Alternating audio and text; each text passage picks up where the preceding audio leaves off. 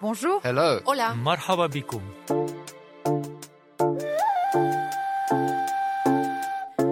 Pour réussir la transition écologique, il faut une révolution de l'éducation. Saviez-vous qu'en 2022, dans le monde, selon un sondage de l'UNESCO, 70% des jeunes ne savaient pas expliquer le changement climatique? Et comme beaucoup vivent en ville, ils ont perdu le lien avec la nature. C'est pour ça que l'ONU prône une refonte totale des programmes pour replacer la nature au cœur des apprentissages et préparer les élèves à la transition écologique. Pour ce nouvel épisode de Sur la Terre, notre série de podcasts sur la recherche de solutions à la crise écologique en partenariat avec The Conversation, je vous propose donc de découvrir une école qui prône ce rapprochement avec le vivant. Caminando est une école primaire du sud de la France qui s'inspire notamment de la philosophie des peuples autochtones comme les Kogi, dont nous avons parlé dans le précédent épisode, et qui vénèrent la terre-mère. Et vous verrez que cette recherche de rapprochement avec la nature gagne de plus en plus d'établissements.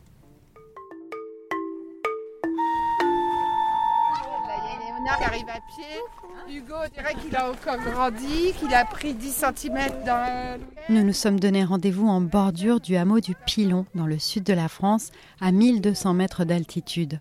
En montant, j'ai observé avec délice les paysages grandioses à la frontière des Alpes et de la Provence. Partout, des montagnes escarpées et dans mes oreilles, le son des grillons champêtres.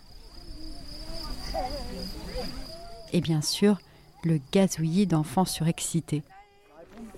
Ouais, il va prendre une photo, attendez. Le programme Une marche jusqu'à la Comtesse, une ancienne ferme avec vue plongeante sur la vallée et une semaine d'école à 1300 mètres d'altitude, des bivouacs et des nuits sous les étoiles. Est-ce qu'on va quand même pouvoir dormir en tente euh, même s'il pleut?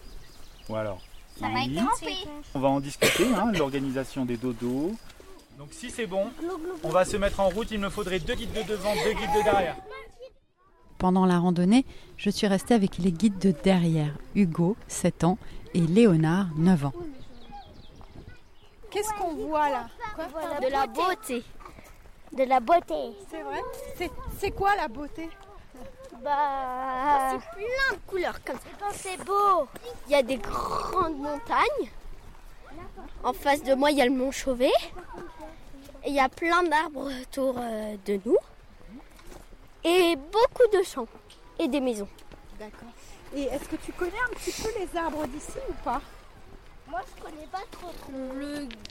Il y a du gui, je pense, du buis, euh, des frênes, Ah. des noisetiers peut-être, je sais pas. Oui, je pense des noisetiers. Ça, c'est pas un noisetier, si Non, ça, c'est un chêne. Un chêne, bah alors des chênes. C'est quoi ces fleurs jaunes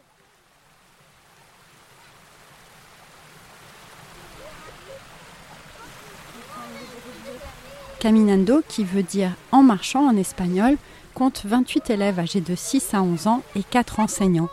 Elle fait 2 à 3 séjours par an à la Comtesse. Elle a été fondée il y a 10 ans par Muriel Fifils, une agrégée en lettres, séduite par la philosophie des peuples autochtones, aussi appelés peuples racines. Euh, les Kogi, bien sûr, font partie de l'expérience, mais hum, je dirais les Kogi en particulier, mais plus généralement euh, les peuples racines. Pour ma part, je les ai connus, rencontrés. euh, J'avais une vingtaine d'années, j'étais étudiante au Québec et j'ai eu la chance d'aller chez les Inuits, chez les Cris. C'est des gens qui n'ont pas coupé en fait les avec le, le lien avec le vivant. C'est-à-dire que pour eux, euh, eh ben, ils font intégralement partie de la nature notre vision à nous de séparer la nature et de l'homme, de l'être, euh, de l'être humain, ils n'ont pas du tout et- cette perception-là. Et donc euh, tout ce travail est, est de, développer, d'essayer d'ouvrir cette conscience à l'interdépendance en fait dans le vivant. J'aime beaucoup l'image des Kogi qui disent on dépend de la terre et en plus on la nourrit, c'est-à-dire cette idée du cycle. En arrivant à la comtesse, Muriel Fifils a d'ailleurs pris soin de bien le rappeler aux enfants assis en cercle pour un temps de pause en silence. Vous vous rappelez combien de temps ça dure quand on rentre, quand on rentre quelque part dans la nature? Vous vous rappelez un peu? Combien? 20 21 minutes pour que ça redevienne une état. C'est-à-dire que au bout de 20 21 minutes, nous dit Aomé, on dérangera personne. Ils se disent, les gens d'ici, tous les êtres vivants d'ici. La grenouille dans le lavoir. Ah Ces cercles de parole sont quotidiens à Caminando et on y insiste sur le vivre ensemble en incluant tous les êtres vivants. Alors qu'en pensent les enfants? Un peu plus tard, j'ai retrouvé Léoti en CM1. Comment ça va? Euh, Moi, ça va. Je suis vraiment très très contente, excitée d'être à la comtesse. Le paysage et tout ça, ça me redonne toujours la joie, donc euh, je vais vraiment bien. Avant moi, en fait, j'habitais euh, dans, une, dans une grosse ville, j'habitais à Tournai en Belgique. Et donc, ça me fait vraiment du bien. Avec mes parents, on est venus ici pour la montagne et les rivières et tout ça, donc ça me fait du bien de sentir tout ça. À l'école en bas, on fait du jardin, euh, donc on fait tout le jardin, on a chacun une parcelle et tout ça. On cultive, on sème, euh, on apprend quand est-ce qu'on peut planter chaque chose et tout ça. Donc en fait, pour moi, c'est un apprentissage aussi le jardin. En bas, comme dit Léoti, l'école est installée dans un mât provençal au milieu de la nature. Les enfants m'ont raconté qu'ils apprennent les maths en travaillant dans le potager, en calculant les surfaces et en comptant les tomates, par exemple. Mais Caminando respecte les programmes de l'éducation nationale. On a cinq années pour euh, avoir les, les, bons bagages, avec tout ce qu'il faut pour passer au collège. Euh, les paliers, les socles d'apprentissage. Ça, c'est un des piliers, c'est l'éducation nationale dans notre pays. On multiplie les expériences dans la nature. On apprend en expérimentant et bien moins souvent assis derrière un bureau devant un enseignant qui énonce ses savoirs. C'est bien cette, euh, se, mettre en action qui nous permet d'apprendre sur des projets, des projets concrets. Moi, depuis mon CE1, je fais des temps arbres. On a chacun choisi un arbre. Et une fois par semaine, donc aussi en début d'après-midi le jeudi, et bah, on va au pied de cet arbre et on va sentir l'écorce, comment elle est, reconnaître si les feuilles, enfin à quel type de feuilles euh, ça correspond. Par exemple, moi, mon arbre en CE1, c'était un frêne. Du coup, bah, à chaque fois que je vois un frêne, et bah, je pense à mon arbre en CE1 et on insiste sur la responsabilité des enfants. J'ai voulu en savoir plus quand même sur ce que devenaient ces enfants dans le secondaire. J'ai donc contacté la plus grande cité scolaire à proximité, celle de Die. Son proviseur Gérard Bento m'a indiqué que sur les 8 enfants arrivés dans l'établissement au fil des ans, 7 avaient un très bon dossier et le huitième est parti dans un établissement alternatif à la fin de la sixième. Mais l'expérience n'est pas facile. L'école n'a pas réussi à décrocher de contrat avec l'éducation nationale. Elle est financée donc par les parents qui payent environ 230 euros par mois et par des dons, notamment de la Fondation de France. Faute de moyens, ce sont les parents qui préparent les repas à tour de rôle. Et chaque année, c'est une lutte pour boucler le budget. J'ai aussi rencontré des parents d'élèves et d'anciens élèves, pour la plupart des néo-ruraux. Il ne regrette pas l'expérience, mais déplore son isolement, comme Marité Moussard.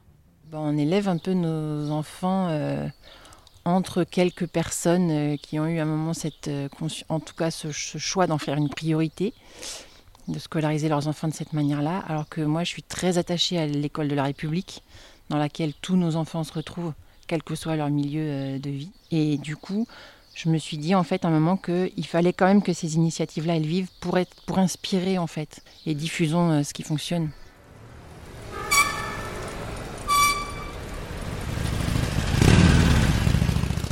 Alors, comment ce genre d'école peut inspirer ailleurs et surtout dans les villes, sachant qu'en France, par exemple, plus de 80% de la population est urbaine?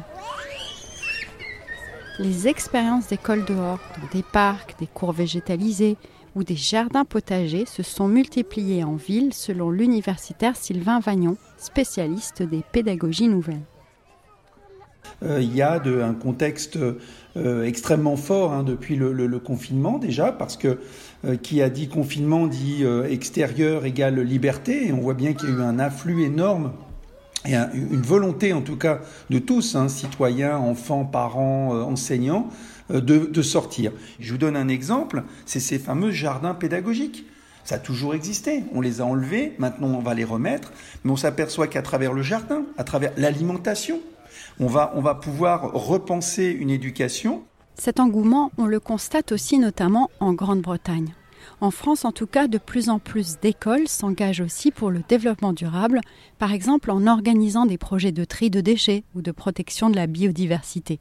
916 écoles, collèges et lycées ont obtenu un label d'éco-école prouvant qu'ils avaient mené à bien ces projets en 2023 contre 660 cinq ans plus tôt. Selon Julie Saturnet, la directrice de l'association Terragir qui décerne ces labels, c'est un début le ministère encourage très fortement en fait et demande hein, de généraliser les démarches d'éducation au développement durable.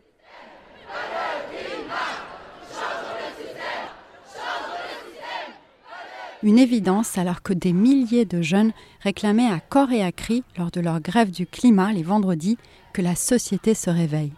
Mais Julie Saturnet m'a expliqué que beaucoup d'enseignants n'ont pas reçu de formation initiale et surtout que ces projets se déroulent en dehors du temps scolaire il reste limité. Donc on voit aussi une difficulté quand même à avoir des démarches réellement approfondies qui vont justement au-delà de quelques éco-gestes. Il y a une demande et il y a des directives hein, de généraliser les démarches d'éducation et développement durable avec des personnels enseignants qui pour la plupart n'ont pas reçu hein, de formation initiale et très peu de formation continue euh, pour se sentir à l'aise euh, avec les enjeux de développement durable. Il manque un troisième pilier, qui est celui d'une refonte en profondeur des programmes à tous les niveaux, école, collège, lycée et éducation supérieure. L'ONU et l'UNESCO ont justement lancé, en septembre 2022, un appel à radicalement transformer l'éducation pour qu'elle intègre le fait que l'ensemble des êtres vivants de la planète sont interdépendants. Une révolution, selon Sylvain Vagnon. C'est-à-dire que, historiquement, il faut le dire, l'homme a pensé pouvoir faire la conquête et la domination de son environnement. C'est là où c'est une véritable euh, modification. Hein. Certains parlent d'une révolution copernicienne en disant bah, c'est pas ça. C'est-à-dire que nous faisons partie de cet ensemble. Hein. C'est repenser aussi les apprentissages parce que les questions écologiques ne se segmentent pas en euh, une côté science, un côté histoire, un côté géographique on ne peut plus parler de l'histoire de la révolution industrielle sans évoquer aussi, par exemple, l'impact de l'utilisation des énergies fossiles sur la planète ou encore l'épuisement des ressources. Suite à l'appel lancé en 2022 par l'ONU, 70 pays se sont engagés à intégrer l'éducation au développement durable et les questions climatiques dans leurs établissements, soit par le biais d'activités, soit dans leurs programmes avant 2030. En attendant, plus de 400 millions d'enfants sont exposés au risque de cyclones dévastateurs et plus de 800 millions d'enfants aux vagues de chaleur, selon l'UNICEF. C'est ce qui rend d'autant plus important ces programmes, selon Bertrand Foucault, qui les supervise au sein de l'Agence française pour le développement. Euh, on, va avoir des, euh, des, conséquences euh, qui sont déjà présentes aujourd'hui dans ces pays, qui sont colossales sur euh, les ressources, sur euh, les conditions de vie. Et euh, il est indispensable que l'éducation puisse faire partie des sujets abordés pour à la fois permettre aux populations et à toute cette jeunesse hein, de ne pas subir ce dérèglement climatique, mais également, également leur permettre d'être moteurs. La transition écologique, hein, pas c'est pas qu'un enjeu de nouvelles technologies, de nouvelles techniques, d'investissement dans des dans des infrastructures, dans des équipements.